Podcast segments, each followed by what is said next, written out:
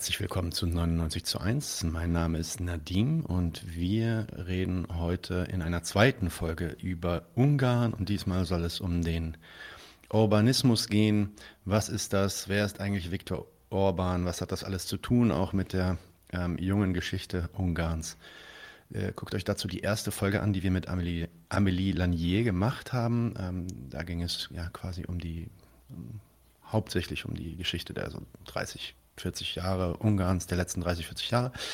Ähm, heute soll es dann ein bisschen aktueller werden und wir wollen dann auch äh, ganz am Ende dann auch über ja, quasi sehr, sehr aktuelle Themen äh, sprechen. Ähm, aus den letzten Jahren äh, ist Ungarn ja auch immer wieder in den Medien und in der, äh, ja, in der öffentlichen Aufmerksamkeit.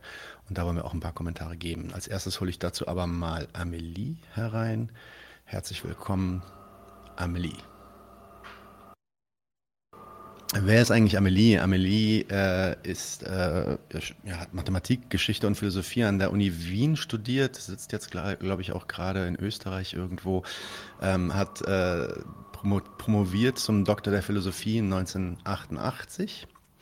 Die Dissertation hieß über die Widersprüchlichkeit von Moralphilosophie am Beispiel Friedrich Nietzsches. Seither ähm, ja, ist sie freie Forscherin über die Geschichte Osteuropas und des österreichischen Kreditwesens gibt viele Publikationen von ihr zum Transformationsprozess nach äh, 1989 und auch neueren Entwicklungen im Bankwesen. Ich habe letztens erst einen Artikel äh, von dir gelesen äh, zu äh, dem Konflikt, dem Krieg in der Ukraine.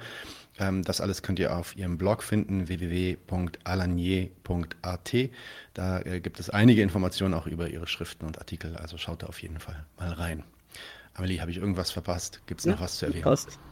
Wunderbar. Dann kommen wir doch direkt mal zu Orban, Viktor Orban. Rund um Viktor Orban gibt es einen sehr intensiven, sage ich mal, Personenkult, den man dann vielleicht sogar Urbanismus nennen kann. Und bevor wir da jetzt mal ins Detail gehen und sowohl die Person Orban und auch sein Ungarn quasi, in dem er regiert, äh, uns anschauen, vielleicht mal was Generelles zu solchen Personenkult. Denn das ist ja bei Politikern in unseren Gesellschaften gar nicht so ungewöhnlich, von Obama zu Trump, Erdogan, Angela Merkel selbst. Ne? Ähm, vielleicht kannst du ein paar Sachen sagen zu äh, dieser Natur des Personenkults. War, was spielt das eigentlich für eine Rolle in der Demokratie?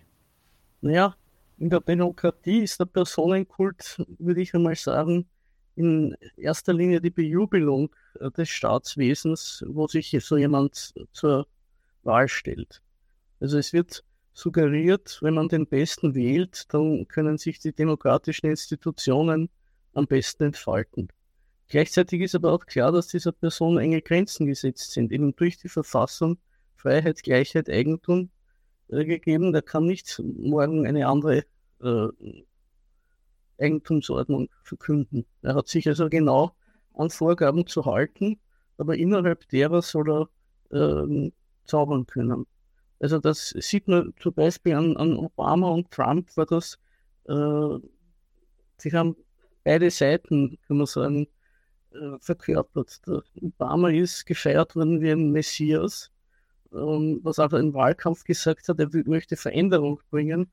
Das ist also als ein, ein Wunderprogramm äh, aufgefasst und komischerweise, weil ändern kann sich ja auch was zum Schlechteren. Ne?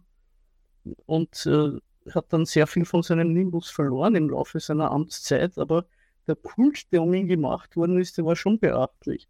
Das Gegenteil davon der Trump. Der, der Trump, wie der äh, Präsident geworden ist, da habe ich einen Pressespiegel gemacht. Auf meinem Blog kann man das nachlesen. Äh, da ist, also die Welt geht unter, äh, Nacht fängt sich über, über Amerika. Äh, so, so ist das weitergegangen. Ein, ein irrer um, äh, greift die Macht. Also da ist ein, ein negativer Personenkult gemacht worden. Und da sieht man dann äh, in dem Augenblick, wenn die Dämonisierung anfängt, dann sind diese ganzen Institutionen äh, fragile äh, Einrichtungen, die man wirklich schützen muss vor diesen Elefanten in Porzellanladen. Also dann sind sie gar nicht mehr diese gute Grundlage eines ausgezeichneten Gemeinwesens, sondern sie werden für sich selber ohne irgendeine weitere Begründung als etwas Schützenswertes vor diesem äh, Zerstörer besprochen. Also das ist einmal der demokratische Personenkult. Der ist eigentlich nur eine Bejubelung der Institutionen. Und wenn die Leute sich bewähren, in dem bringen sie halt eine positive, äh, ein positives Etikett umgehängt. Wird immer gesagt, wie gut sie sind und wie toll sie das machen. Angela Merkel zum Beispiel. Und äh, umgekehrt ist es, also es gibt richtige Schubladen, habe ich das Gefühl, für diese Besprechung der Regierenden und für diese Anbetung oder Verteufelung der Mächtigen. Und ich habe schon langsam das Gefühl, es gehört zu einer Journalistenausbildung heute, dass sie ihnen als erstes einmal diese Schublade zeigen und sagen, da sind die Textbausteine für den Guten und da sind die Textbausteine für den Bösen. Nämlich auch, ich lese auch viel ausländische Zeitungen und es ist überall die gleiche Wortwahl. In, natürlich in anderen Staatswesen hat der Personenkult äh, teilweise ganz andere Gründe. Es hat einmal eine russische Journalistin einen syrischen Militär gefragt, warum sie eigentlich nicht die nötige Liebe zur Nation in Syrien eingepflanzt haben, den Leuten, damit sich die dann gegen diese ganzen Feinde Nation zur Wehr setzen. Und der General hat gesagt, das geht in Syrien nicht. Wir sind ein Vielvölkerstaat, wir haben 20 Konfessionen oder mehr. Wir können nicht auf irgendeine äh, Titularnation setzen. Das bringt sofort äh, Streit. Und deswegen ist das in Syrien eine Notwendigkeit der, der, der, des Staatmachens, dass man eine Person nimmt und sagt, diese Person verkörpert den syrischen Staat.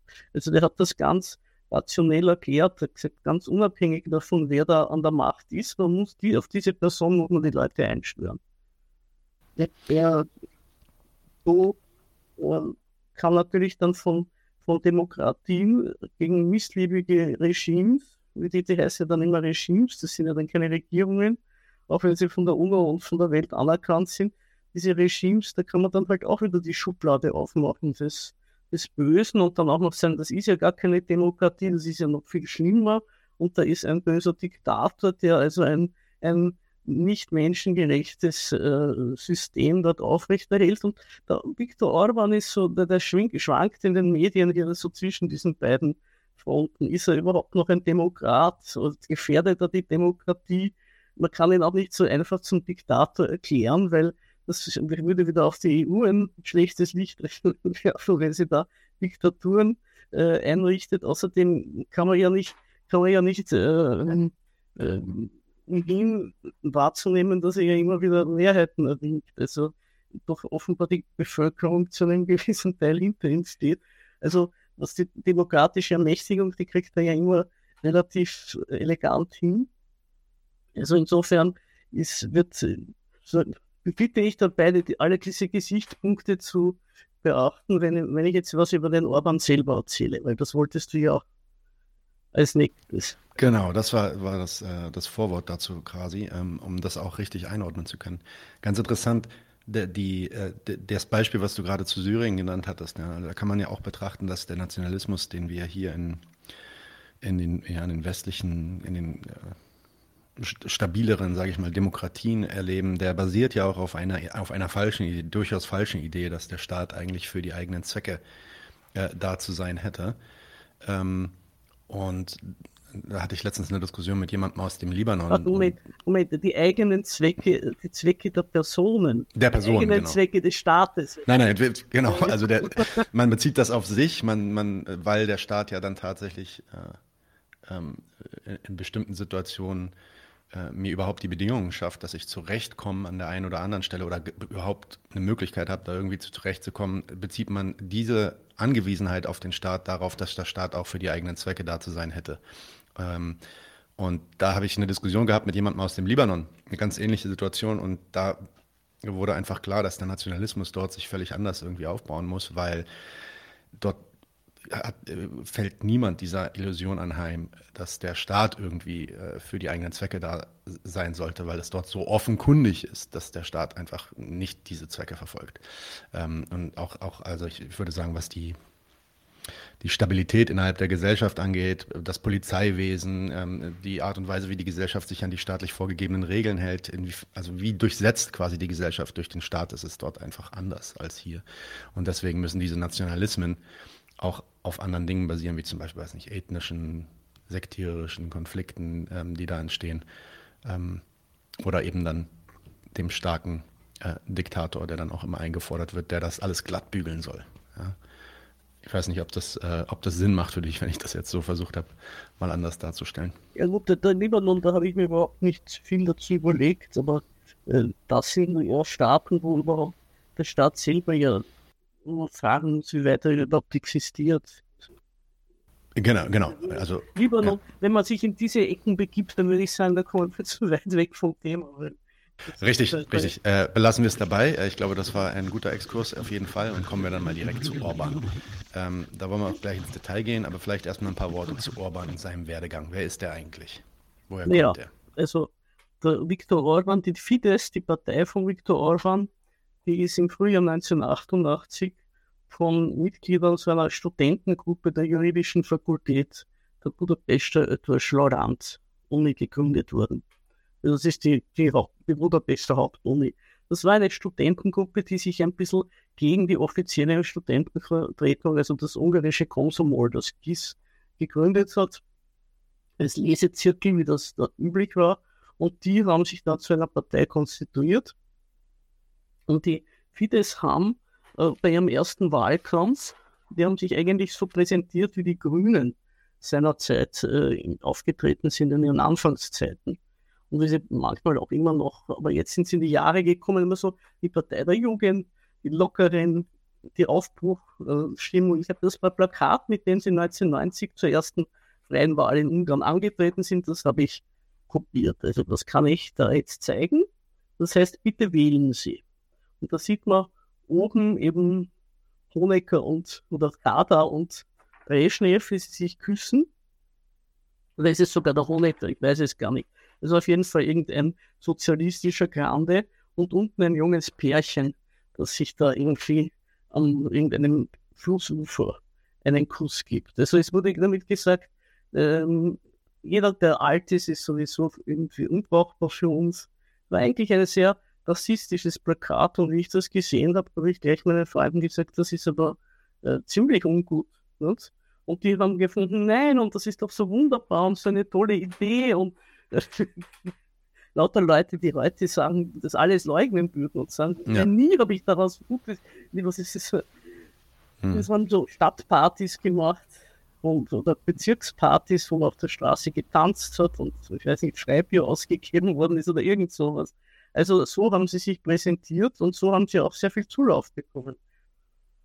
Und der Viktor Orban hat seinen ersten großen Auftritt gehabt bei der wieder beim Neubegräbnis des Imre Neutsch, da muss man also vielleicht noch ein bisschen äh, ausführen, der Imre Neutsch war derjenige äh, kommunistische Regierungschef, der 1956 durch den Einmarsch weggeräumt worden ist und dann auch später hingerichtet worden ist, weil er den Austritt aus dem Warschauer Pakt verkündet hat.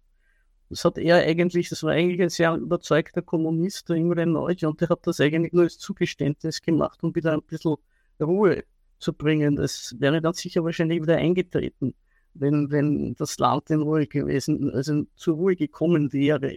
Aber das war den, den Moskauern, da war gerade der Khrushchev noch nicht lange äh, an der Macht und äh, das war denen zu heiß. Da haben sie gesagt, das ist uns zu, zu gefährlich und sind einmarschiert. Und äh, der Imre Neutsch ist dann 1989 nach der Hinrichtung in irgendeinem Massengrab oder irgend so, wo andere Leute auch von 56 hingerichtet worden sind, bestattet wurden. Und da wurde dann ein Ehrengrab für ihn gemacht und er wurde neu begraben. Und somit, damit ist eigentlich fast noch, man muss sagen, ein, ein Unding mit einem überzeugten Kommunisten der Übergang zur Marktwirtschaft äh, gefeiert worden, indem er den jetzt ehrenvoll bestattet. Und da haben bei diesem Begräbnis, das war eine Bühne, für die neuen jungen Politiker da, die, die sich gerade da konstituiert haben und die Parteien. Und da hat er, Moment, ich suche das gerade, wo ich das, ich habe mir den Text nämlich herausgeschrieben. Also der hat bei der feierlichen Beisetzung des 1958 ist er hingerichtet worden und. Da hat er eine Rede gehalten, wo er im Namen der Jugend Also dass ich schon als Vertreter der Jugend, ich bin jung und ich vertrete die Jugend. Äh, ich würde mich gegen, wenn ich damals jung gewesen wäre, gleich gegen eine solche Repräsentation wehren. Aber bitte, ja. das waren andere Zeiten und die ja. Leute waren auf solche Leute, also die Jugend war auf solche Leute neugierig. Und da hat er die kommunistische Diktatur angeprangert und die sowjetische Besatzung. Die hätten der heutigen Jugend, der damaligen wie der heutigen Jugend ihre Zukunft gestohlen. Oder würden sie noch stehlen? Damals waren ja die sowjetischen Soldaten noch in Ungarn.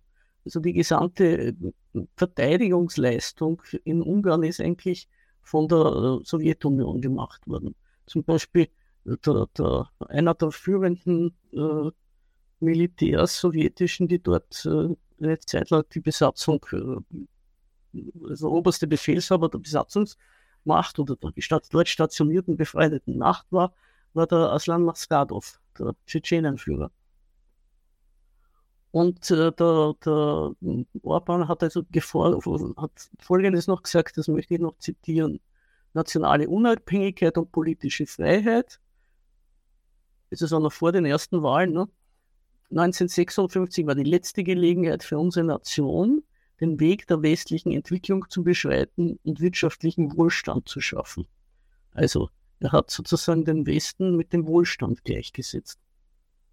Wir, wir wurden nach unserer im Blut erstickten Revolution in die asiatische Sackgasse zurückgedrängt, aus der wir jetzt wieder einen Ausweg suchen. Hoffentlich können wir eine Regierung wählen, die sofort Verhandlungen über den unverzüglichen Abzug der sowjetischen Truppen beginnt. Diese Rede ist auch im Internet abrufbar auf Ungarisch. Also ich kann da jetzt keine äh, Geheimnisse verraten oder so. Und ähm, man sieht also darin ähm, seine damalige Ausrichtung, die war also anti-sowjetisch, damals hat es ja die Sowjetunion noch gegeben, muss man. Aber man kann es jetzt sagen, gegen, den, gegen Moskau gerichtet, sagen wir so. Und eine große Erwartungshaltung gegenüber der Marktwirtschaft. Entwicklung, Wohlstand. Also muss man seine jetzige äh, politische Haltung auch darüber verstehen, dass diese Erwartungen nicht erfüllt worden sind. Und da ist er natürlich auch nicht allein. Weil diese Erwartung, die der Orban damals gehabt hat, das war schon das Ergebnis von jahrelanger Propaganda unter der sozialistischen Regierung. Das, die, die waren alle überzeugt, nur mit dem Westen wird Ungarn groß. Okay. Und wie ging es dann weiter? Beziehungsweise ich habe meine nächste Frage würde sich eher auf die, ja, würde sich ein bisschen auf die Rolle der Medien auch ähm, bei, bei ähm, ja, dem Urbanismus, Orbans Regierungsform, äh, Orbans Regierungszeit, ähm, äh, die, sich damit beschäftigen und vielleicht auch generell mit der Frage, was Medien in der demokratischen Politik für eine Rolle spielen, aber dann halt auch speziell im Falle Ungarns und Orban. Ja, die Medien in Osteuropa sind ja sehr wie soll man sagen, äh, übernommen worden vom Westen. Das war mhm. neben dem Bankwesen das, wo am schnellsten äh, die, die westliche Welt sich aufgemacht hat. Und zwar deswegen, weil sie gemeint haben, die Herrschaft über die Gehirne ist die allerwichtigste. Das sind jetzt Leute, die lange unter dem Loch des Kommunismus geschmachtet haben und die muss man jetzt auf die neue Welt einstimmen. Also haben sich Medienkapitale, vor allem aus der EU, äh, dort äh, breit gemacht. Also die Zeitung, die ich lange gelesen habe, die Nebsamatschak, das war die offizielle, sozusagen das, das, das, das ungarische Pendant der Pravda in, der Sowjetunion. Die ist einmal von Bertelsmann und dann von, von, von Blick, von, von, von der Schweizer Mediengruppe hat im Besitz und dann irgendwann einmal ist sie den Bach untergegangen, inzwischen ist sie eingestellt. Die nach dem zweiten Wahlsieg von Orban ist von einem Tag auf den anderen, sind fast alle entlassen worden, es war einfach kein Geld mehr da. Und dann hat der Orban auch beschlossen, dass viele von diesen Medien äh, anti-ungarische Propaganda machen oder die Menschen verdummen, was ja richtig ist. Und äh, er wollte sie dann eben in seinem Sinne berieseln lassen. Und da sind sehr viele Medien entweder enteignet worden oder unter sehr strenge, äh, wie soll man sagen, Vorgaben gestellt worden. Aber es sind Lizenzen entzogen worden und na, enteignet kann man nicht so richtig sagen, sondern es wurde einfach äh, klargestellt, wir wollen eine Medienlandschaft, die äh, auf unsere Art, auf unsere Mühlen das Wasser treibt. Also das, das, das Sprachrohr unter den Zeitungen ist das Magyar Nemzet, ungarische Nation. Und ansonsten bin ich, muss ich ehrlich sagen, nicht mehr ganz auf dem Laufenden, wie die Medien heute aufgestellt sind. Es war zum Beispiel, ich habe einige Freunde in Ungarn, die im Journalismus tätig sind, beziehungsweise in den Nachbarländern, und da habe ich das mitgekriegt. Es hat zum Beispiel einen Kanal gegeben im ungarischen, äh, äh ungarischen, ja, im Fernsehen. Das hat das, also Donau, das Donau-Fernsehen. Und das war der Kanal für die außerhalb der Grenzen Ungarns lebenden Ungarn. Und das war eigentlich das Beste, lange Zeit das Beste, eine der besten Sender, ja. Und die sind natürlich dann auch alle ausgewechselt worden und sie haben sogar, eine Freundin von mir ist aus, aus Serbien angereist auf eine Einladung, ja, man sucht neue Mitarbeiter für das Donau-Fernsehen und wie sie dann gekommen sind, haben sie gesagt, sie können, wir suchen Mitarbeiter, aber zahlen tun wir nichts. Also das war wirklich eine, eine wie soll man das sagen, eine Aufforderung, sich ohne Wenn und Aber in den Dienst des Vaterlandes zu stellen, also auch wenn es nicht das nicht, wenn man nicht Bürger desselben ist. Ja, und dann werden sie vielleicht auch irgendwie remuneriert werden. Aber das war der erste Test, wie weit Leute für Orban zur Verfügung stehen oder für Urbanistan. Also für die neue ungarische nationale Wiedergeburt. Urbanistan. Ähm, vielleicht kommen wir dann mal. Bei den Medien möchte vielleicht über westliche oder überhaupt Medien noch ein bisschen was sagen. Ja. Weil ja. es ist ja zum Beispiel, wenn, wenn hier hierzulande über die Medien geredet wird, heißt immer unabhängig. Das ist ein komisches, äh, ein komisches äh, Attribut, dass man den Medien sagt, unabhängig. In Wirklichkeit weiß man natürlich genau, sie sind abhängig von den Medienkapitalen, die sie betreiben aber sie werden als unabhängig, weil sie nicht sozusagen ein offizielles Parteiorgan sind, werden sie als unabhängig bezeichnet und das ist eine, eine würde ich sagen einmal, eine, eine ziemliche äh, Fälschung der, der, der, der, Tatsachen. Die schreiben zwar alle das Gleiche und schreiben bei Reuters ab und äh, haben also sozusagen eine Agenda, was sie den Leuten hineindrücken wollen, aber immer wird dazu gesagt, aber sie machen das unabhängig. Und da wird natürlich bei den Medien in Ungarn, die eine andere Agenda haben, sagen, die sind gesteuert. Und es ist dann noch, kommt noch etwas dazu, Ungarn ist ja eine relative Sprachinsel. Da können wir dann vielleicht später auch noch mal was dazu sagen. Und damit ist natürlich eine größere Möglichkeit gegeben, äh, über die Medien dieses Land zu berieseln, ja, oder seine Sicht der Dinge hineinzudrücken. Und das wurde dann auch noch versucht durch eine Internetsteuer.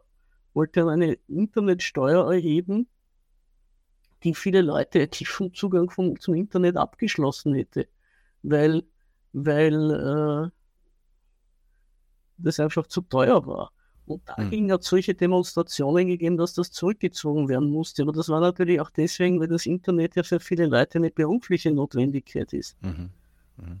Also das war, das war eine Sache, die, die ich noch hinzufügen wollte, diese, diese Internetsteuer, weil das hat ein gewisses Furore gemacht und auch der Umstand, dass das nicht durchgegangen ist. Also dass da, da hat die, die ungarische Gesellschaft als Ganze gesagt, das, das geht nicht, da waren Riesendemos. Okay, ich komme trotzdem nochmal zurück zu dem Begriff Urbanistan.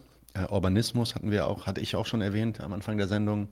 Das ist so ein Begriff, der, äh, der, der oft benutzt wird. Was ist der Inhalt von diesem Urbanistan? Also du hast ja jetzt schon in dem Werdegang ein bisschen darauf hingedeutet, ähm, woher er so kommt und was so seine, ähm, ja, seine Ideen sind. Was ist dann der Inhalt seines politischen Programms, sage ich mal? Was ist, was charakterisiert Orbans Regierung? Ja, der Orban ist darin ja auch nicht so originell, dass man das jetzt besonders als seine Erfindung mhm. äh, bringen müsste. Diese ganzen äh, Politiker in relativ gescheiterten äh, Staaten haben oder in, in Staaten, die sich neu konstituieren müssen, als, aus, aus den Trümmern einer vorigen äh, Wirtschaftsform, die haben dann, kommen immer auf die gleichen zwei Sachen, um ihren Laden zusammenzuhalten. Das ist die Nation und die Religion. Und auf die beiden setzt er, also er hat zum Beispiel äh, aus, aus den Grenzbefestigungen und aus der Verfassung das Wort Republik streichen lassen. Also es ist nicht mehr die Ungarische Republik, früher hat es geheißen die Ungarische Volksrepublik, ne? dann wurde es die Ungarische Republik und seit äh, 2010 oder 2011 ist es nur mehr die nur mehr Ungarn. Also wurscht, was für eine Staatsform ist, man soll die Nation als die Heimat betrachten und das nicht von, von irgendwelchen Verfahrensformen abhängig machen.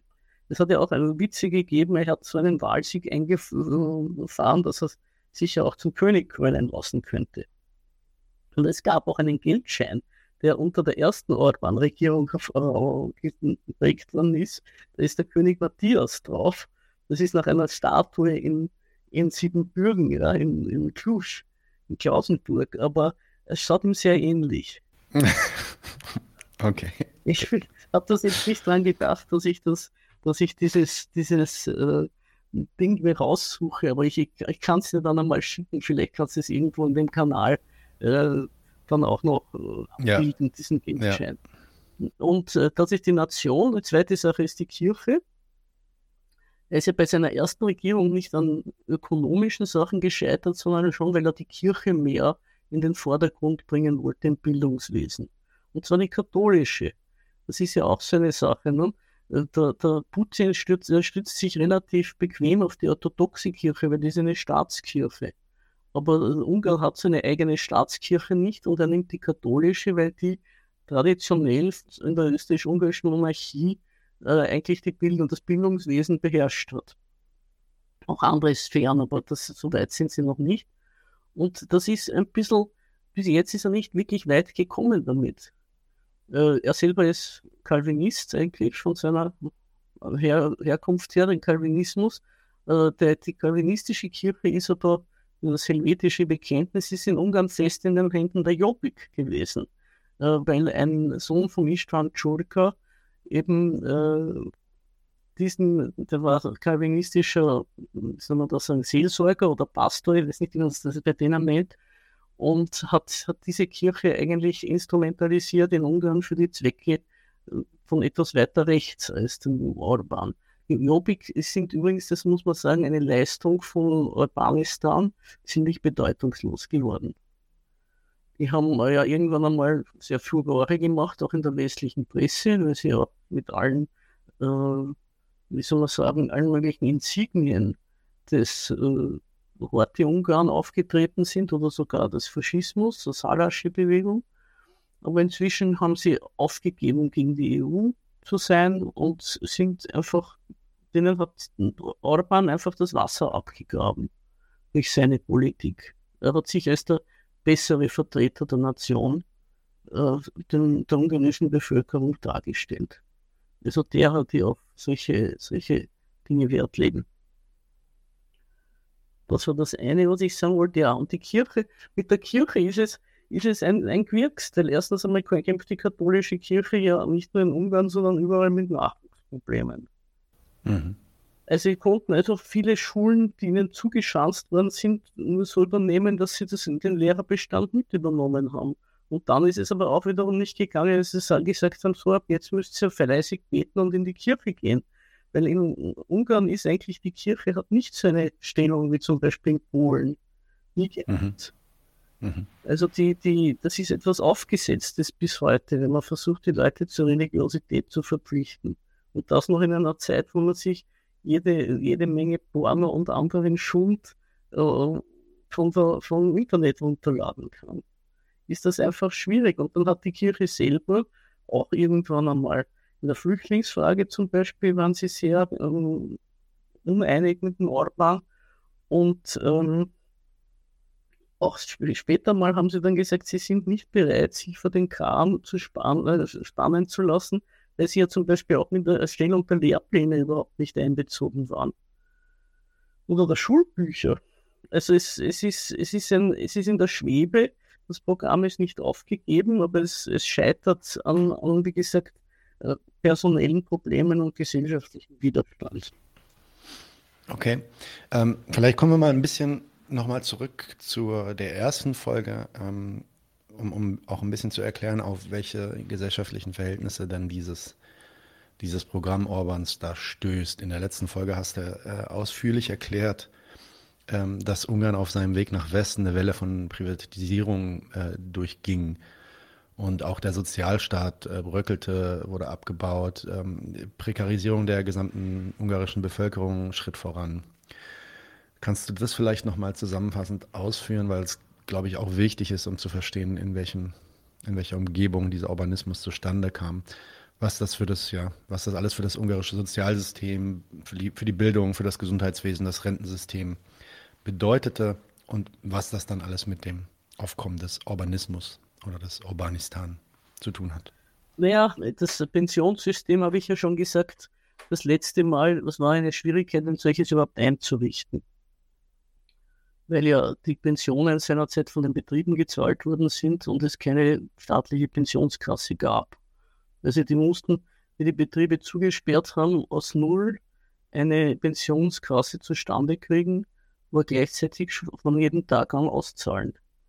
Und da sind dann um, also auch als, als ein Pilotprojekt äh, private Pensionskassen zugelassen worden 1997 wo die stehen, ist, weiß ich jetzt nicht. Es ist, hat, Orban hat einmal irgendwelche eingezogen, wo also gleich ein unter dem Staats, staatlichen Budget oder eine staatliche, der staatlichen äh, Pensionskasse zugeschlagen, äh, wo ein großes Geschrei äh, aufgekommen ist von äh, liberalen Oppositionellen, die meinen, wenn die Bank eine Pensionskasse verwaltet, ist es im Sinne der Betroffenen und wenn es der Staat macht, ist es gegen sie. Ne? Das ist ja auch eigenartig.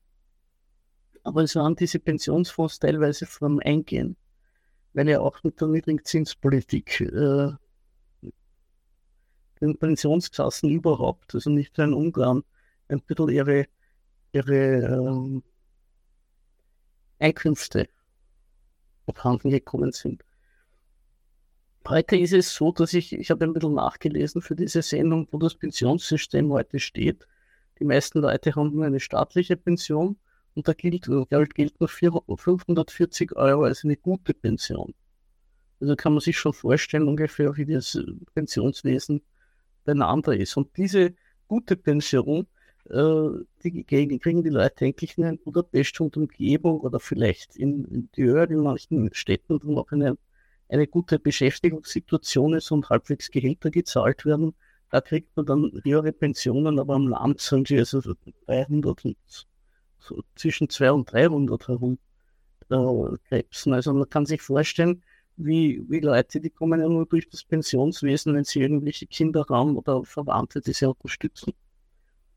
Also allein mit dem Gemüsegarten ist das nicht zu bewältigen. Und das ist auch begreiflich, warum immer wieder in jedem Winter Leute erfrieren in Ungarn. Das ist wahrscheinlich in anderen osteuropäischen Staaten auch so. Nur in Ungarn werden von irgendwelchen Institutionen Statistiken darüber geführt. Und das ist dann deswegen, wenn viele Leute eben das im Winter das, äh, die Wahl haben, essen oder heizen.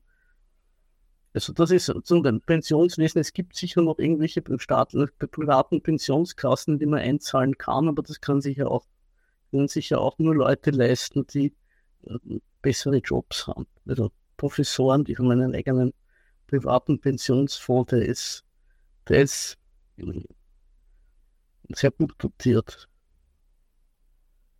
Das ist das Pensionssystem. Dann zum Beispiel zum Schulsystem. Hm, nach der Wende sind sehr, ist die ganze Berufsausbildung, die Berufsschulen sind äh, zugesperrt worden. Dann hat es eine, eine Erweiterung der Schulpflicht gegeben bis zur Matura. Das war eine, ein Schritt zur Bekämpfung der Jugendarbeitslosigkeit. Da wurden die Schulen also zu Aufbewahrungsstätten der, der Kinder oder der Jugendlichen. Dann hat es natürlich eine viel zu, eine, wie soll man sagen, eine Über, Überausbildung gegeben oder eine Überqualifikation oder wie man das nennen will. Es ist immer wieder auch zu nichts qualifiziert mehr mit einer Matura heute, aber äh, das, viele Studenten und das Ende vom Lied ist, dass sie dann alle in österreichischen Gastronomiebetrieben mitkommen. Aber man kann in Ungarn keinen äh, ähm, Spengler oder Installateur mehr kriegt. Das ist eine der Sachen. Und dann ist natürlich auch, was jetzt mein Eindruck ist, was in Ungarn läuft, Abbau von diesem ganzen äh, Schulwesen, das sich als für das, was die heutige Gesellschaft von den Leuten will, äh, gar nicht mehr äh, zeitgemäß ist. Das ist eigentlich das, was ansteht. Und das nächste dritte ist das Gesundheitswesen. Das Gesundheitswesen hat schon in, im sozialistischen Ungarn den, äh, soll man sagen, äh, die Eigenart gehabt, dass man für Operationen oder Spezialbehandlungen unter der Hand hat zahlen müssen. Ärzte waren schlecht bezahlt und so Spezialservices äh, haben sie sich äh, zahlen lassen. Mhm. Und dieses System ist dann mehr oder weniger entweder übernommen worden oder auf Grund gelaufen, weil inzwischen durch die schlechte Bezahlung der Ärzte und den Ärztemangel, also Ärzte werden ja überall gesucht, vor allem Skandinavien wirkt, wirkt sehr viel in, in Ungarn und anderen äh, osteuropäischen Ländern Ärzte ab, weil sie, glaube ich, gar keine eigene Medizinausbildung haben in Schweden oder Norwegen. Und die, die Ärzte werden ausgebildet und wandern ab. Also das, äh, es ist vor einigen Jahren war es ein Skandal, dass in, die Krankenhäuser schauen auch übrigens entsprechend aus. Also die sind teilweise verschmutzt, weil bei den Putzfrauen gibt und spart wird übrigens auch bei uns. Und sie sind baulich äh, nicht im besten Zustand und haben zu wenig Personal, sowohl Pflegepersonal als auch Ärzte. Und vor einigen Jahren ist es durch die ungarischen Webseiten gegangen als Skandal, was ja wirklich ein Skandal ist, dass eine Patientin auf dem Klo verstorben ist und eineinhalb Tage hat das niemand gemerkt. Alles klar. Also das, das Medizinwesen ist, kann man sagen, gewöhnungsbedürftig, aber ich habe auch einen alten Freund in Ungarn, der einige Behandlungen und Operationen gehabt hat und hochzufrieden ist. Und das ist ein Mensch, der sein Leben lang für die Budapester Verkehrsbetriebe gearbeitet hat, also sicher keine besonderen Reichtümer akkumuliert hat. Es ist überhaupt über die Zustände in Ungarn, wir wollten ja dann auch auf die Ökonomie eingehen, muss ich sagen, äh, na gut, du tu mal zusammenfassen, was du noch für Fragen hast, dann kann ich ja. ja. Nee, ich wäre ich wär jetzt auch tatsächlich zu der Ökonomie gekommen, weil das unterliegt natürlich den, dann auch diesen äh, ganzen Dingen, die du gerade erklärt hast. Also worauf basiert denn heute eigentlich die Ökonomie Ungarns ähm, und, und welche Rolle spielt Ungarn auch in der Weltkonkurrenzordnung dort? Ähm, wie, wie stellen die denn ihre eigenen, ja, ihren eigenen Reich, ihre eigene Reichtumsakkumulation sicher, sage ich mal so. Ja, das ist eine gute Frage, weil ich würde sagen, als erstes kann man über die Ökonomie Ungarns sagen, sie ist ein Rätsel. Mhm. Und zwar deswegen, wenn du die offiziellen Verlautbarungen von Orban und äh, seinen Sprachrohren äh, oder Scheib Scheiberlingen anschaust, ist Ungarn eine blühende Landschaft, es geht voran, Überall entstehen neue äh, Fabriken, Milch und Honig fließen. Wenn man die äh, doch noch oppositionellen Webseiten anschaut, dann geht die Welt unter. Äh, alles liegt brach. Äh, es wird behauptet, zum Beispiel Ungarn hätte 25% Inflation. Wenn das so wäre, würden wir in Österreich das merken. Da würden ja die Leute alle einkaufen kommen. Mhm. äh, es kann auch nicht sein. Also es ist es ist sehr schwierig, darüber was ähm, herauszubekommen.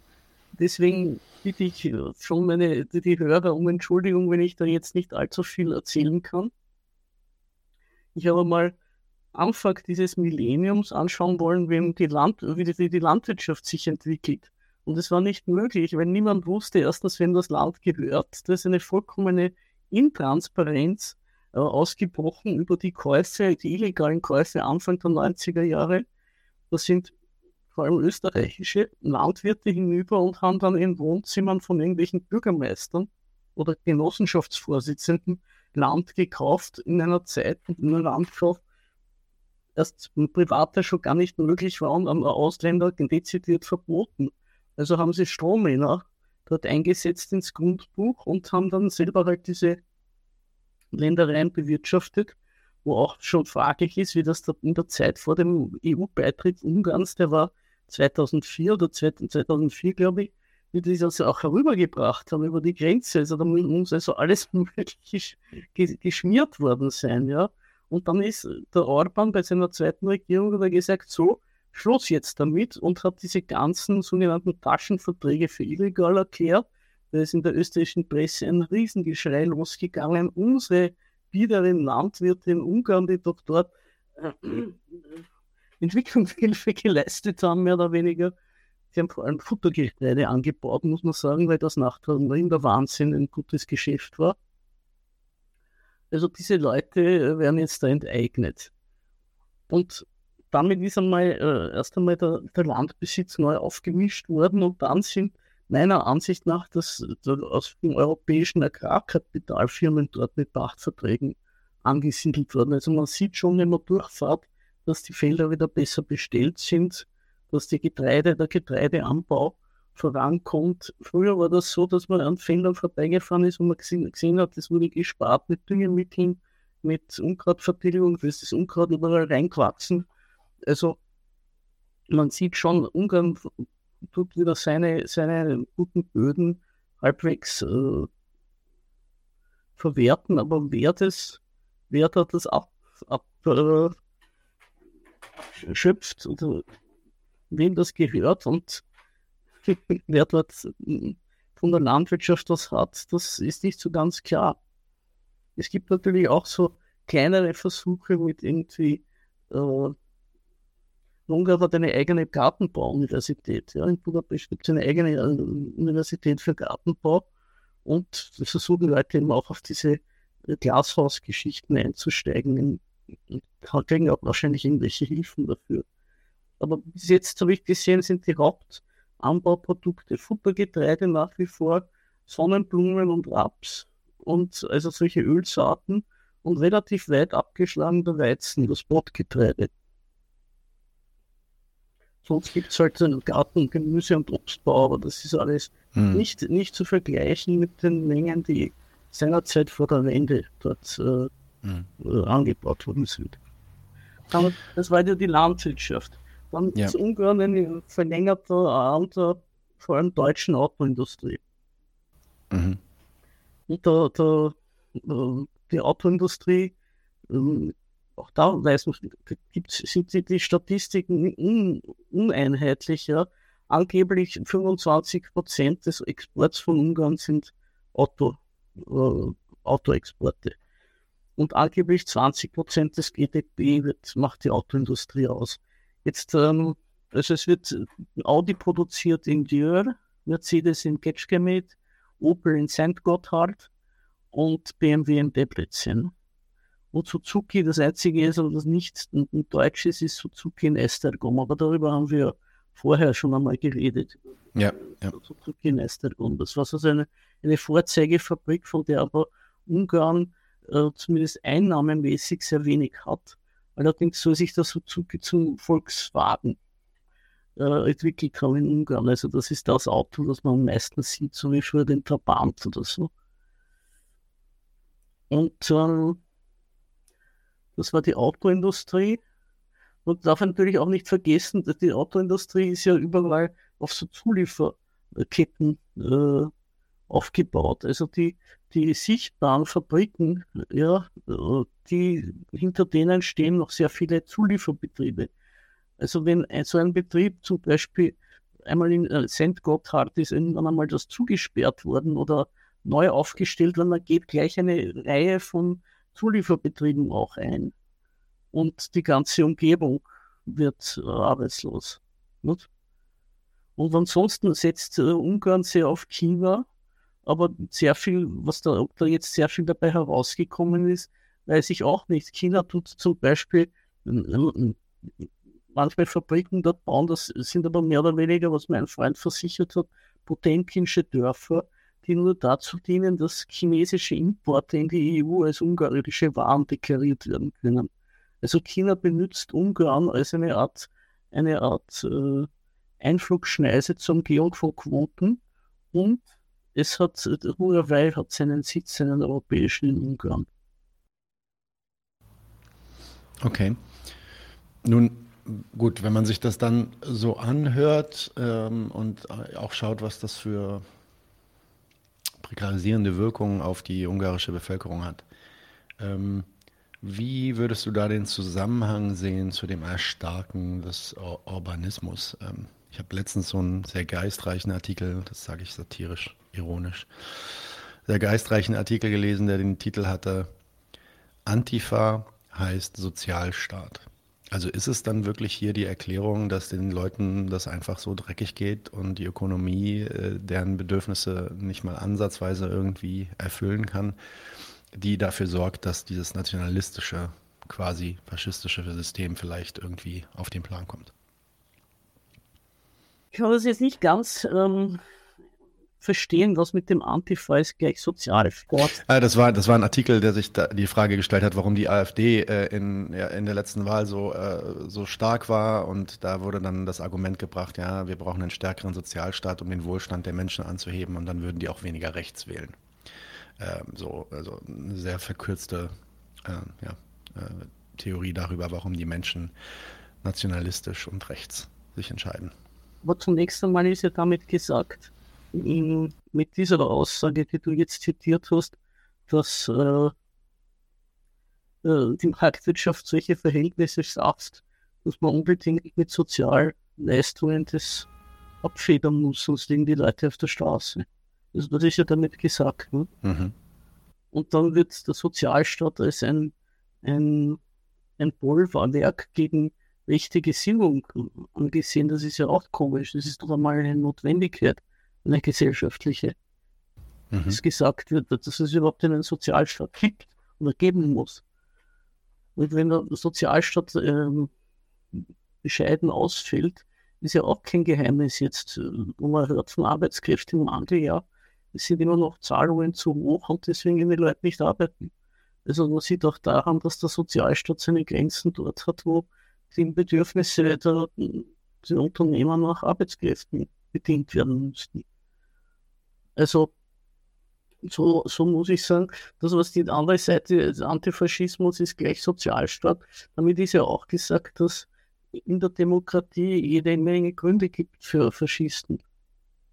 Mhm. Auch in den, in westlichen Staaten jede Menge Gründe gibt, warum dann diese äh, äh Rattenfänger äh, so Erfolge haben manchmal. Weil deswegen, weil äh, das sind halt die unzufriedenen Demokraten, die erst in die Demokratie geglaubt haben und dann sehen sie, ihre Hoffnungen werden nicht erfüllt und dann leider, äh, es gibt ja auch kaum eine Partei mehr, die sagt, wir wollen ein anderes Gesellschaftssystem aufziehen. Es ist ja eigentlich nach der Wende ich erinnere mich von der Linken oder von der Wagenknecht richtig programmatisch verkündet worden, gut, Marktwirtschaft muss sein, aber jetzt kämpfen wir dafür, dass sie sozial ist. Also es gibt gar keine, gar keine Perspektive nach links eigentlich. Das ist nur ein Uhr zwischen verschiedenen Formen der Marktwirtschaft und dann können die Rechten sich leicht als Kritiker äh, positionieren und sagen, wenn wir drankommen, machen wir alles besser, das kostet ja nichts, Versprechungen. Und die Nation, dass die Nation so zieht als, als äh, wie soll ich sagen, äh, das Verlockung ist ja auch kein Geheimnis. Also das ist ja nicht das nationale Ich oder das nationale Wir, wird ja gepflogen in, in Schule und Medien. Also das ist ja ein Wert, der auch in der Demokratie vorhanden ist. Der wird halt dann dort äh, höher, höher gehoben als im normalen demokratischen Diskurs. Und würdest du sagen, dass das also dieselbe Dynamik auch dem Urbanismus unterliegt, dass das ein, der Grund ist oder einer der Gründe ist, warum er, er da so äh, stark daherkommt? Ja, es ist, es ist, er ist ja irgendwo alternativlos. Also man muss sich einmal die ungarische äh, Opposition anschauen. Das ist einerseits die Jobbik, die schon auf jegliche mh, hm, eigenständige Linie verzichtet haben und äh, nicht einmal ihre Symbolik mehr groß an, den, an die Glocke hängen. Die sind einfach sehr verblasst. Wir haben gar, gar nichts mehr zu bieten, was sie unterscheidet von der Regierungspartei.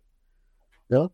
Und das Zweite sind, sind die Liberalen, die immer gesagt haben, mehr Markt, mehr Markt, dann geht es voran. Das sagen sie immer noch. Heute sagen sie eben, Ungarn ist deswegen so erfolglos, weil die Ungarn so untüchtig sind. Na, das ist natürlich nicht eine Art und Weise, wenn man sich beliebt macht bei Wählern. Ja, gut. Ich ähm, habe das jetzt schon gerade erwähnt. Ähm, ich will, ich will mal so ein bisschen auf die westlichen Reaktionen auf äh, Orban und den Urbanismus ähm, zu sprechen kommen.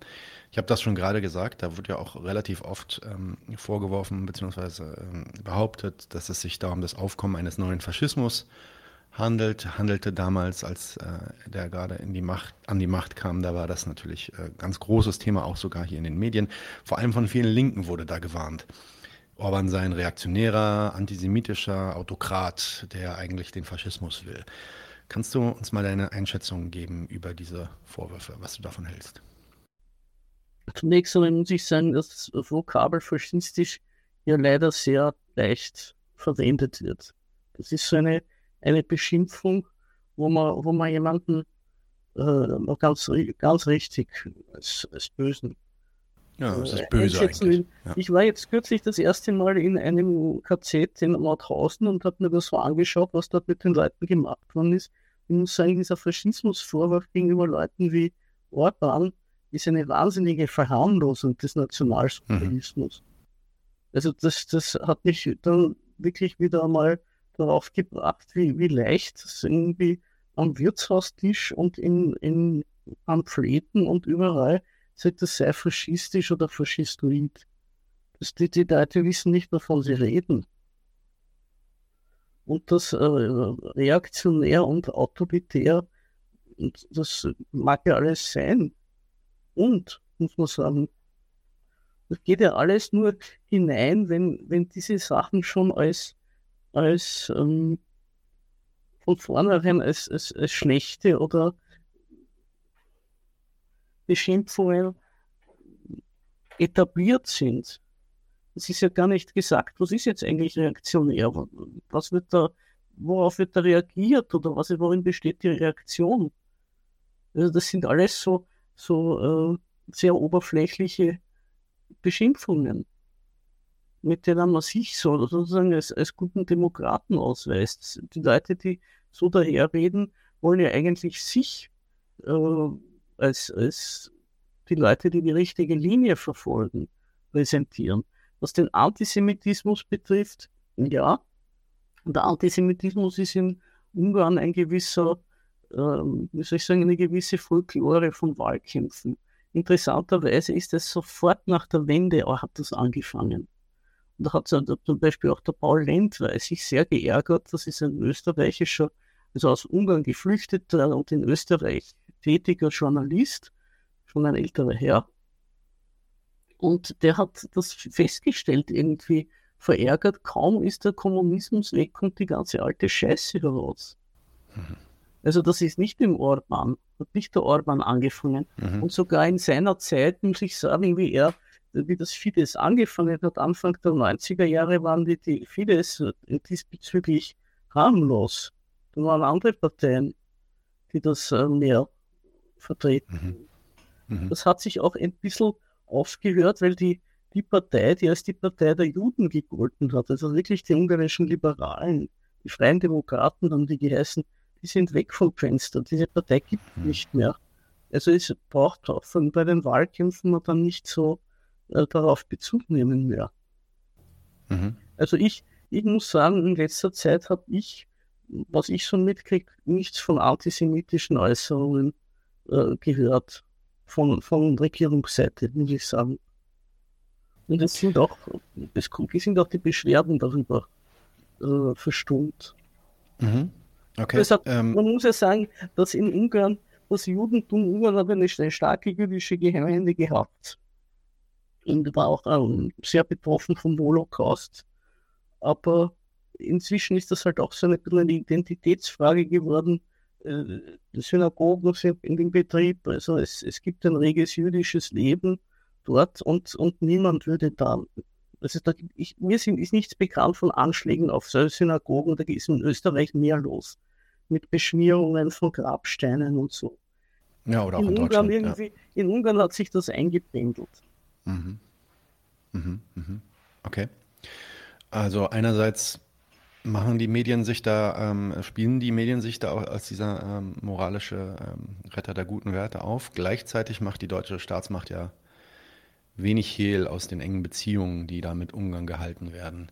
Ähm, was ist denn das deutsche, vielleicht auch das, das österreichische Interesse an dieser Kooperation mit Ungarn? Und vielleicht kannst du in dem Zug dann auch noch mal ein bisschen was sagen zu Ungarns Rolle. Äh, das wurde natürlich total äh, prominent, ähm, die Diskussion rund um die Flüchtlingskrise 2015. Da, hat da, da würde ich noch gern was dazu sagen, weil da ist ja. Orban ja sehr als Buhmann in den Medien gewesen, mhm. zumindest in den Linken. Und da muss man sich einmal die Situation vorstellen, was, wie Ungarn war, wie diese Flüchtlinge gekommen sind, wie Ungarn beieinander war. Also erstens einmal hat die EU ja den Grenzschutz an die Außengrenzen delegiert und gesagt, das ist euer Problem. Gerade den neu aufgenommenen Mitgliedern wurde da der Grenzschutz als, als ihre, ihre Sache auferlegt. Äh, sonst kommen sie nicht in den Schengen-Raum. Ja? Und damit war ja, waren ja die Länder, die keine Außengrenzen haben, fein heraus. Ungarn hat äh, seiner, äh, seinerseits mit Serbien eine Art Freihandelszone aufgemacht. Das ist auch ein bisschen unter dem Radar gelaufen, aber da waren beide äh, Staaten haben davon profitiert und diese Grenze war praktisch offen. Ja. Und es sind im Januar 2015, daran erinnern sich wahrscheinlich auch keine Leute mehr, ist ein Schippel von Kosovo-Albanern geflüchtet. Die sind, äh, da war irgendwas, in Serbien haben sie irgendwie die kosovarischen Pässe anerkannt oder irgend sowas, sodass sie mit ihren Dokumenten durch Serbien durchreisen konnten. Da sind ganze Familien durch solche teilweise zugefrorenen oder halbgefrorenen Kanäle durchgewartet und haben ihre Kinder in der Ehe gehalten, um in die EU zu kommen. Und äh, die sind dann alle, da hat schnell ihre EU reagiert und hat gesagt, äh, Kosovaren, die haben keinen Grund zu flüchten, Elend ist kein Grund zu, zu Asyl und haben die alle wieder sehr schnell zurückgeschickt. Und auf diese offene Grenze sind dann diese, diese, alle diese Flüchtlinge getroffen und damals war das Dublin-Abkommen äh, in Kraft.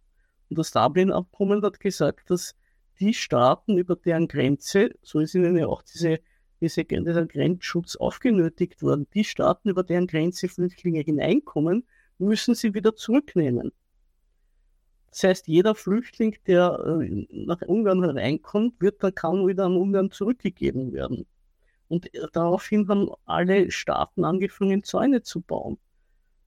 Also Slowenien hat angefangen, einen Zaun zu Österreich einen zu, zu Slowenien, Österreich einen zu Ungarn, äh, Ungarn einen zu Serbien. Äh, ich weiß nicht, wo noch. Deutschland hat angefangen, Grenzkontrollen gegenüber Österreich. Also das ganze Schengen-System war in Gefahr. Und da hat dann die Merkel gesagt, okay, wir nehmen sie, sie sollen kommen. Was ihr im Nachhinein Unrecht als äh, der Grund für den Flüchtlingsstrom untergeschoben wird von den Kritikern. Aber es wurde das Dublin-Abkommen nie aufgehoben.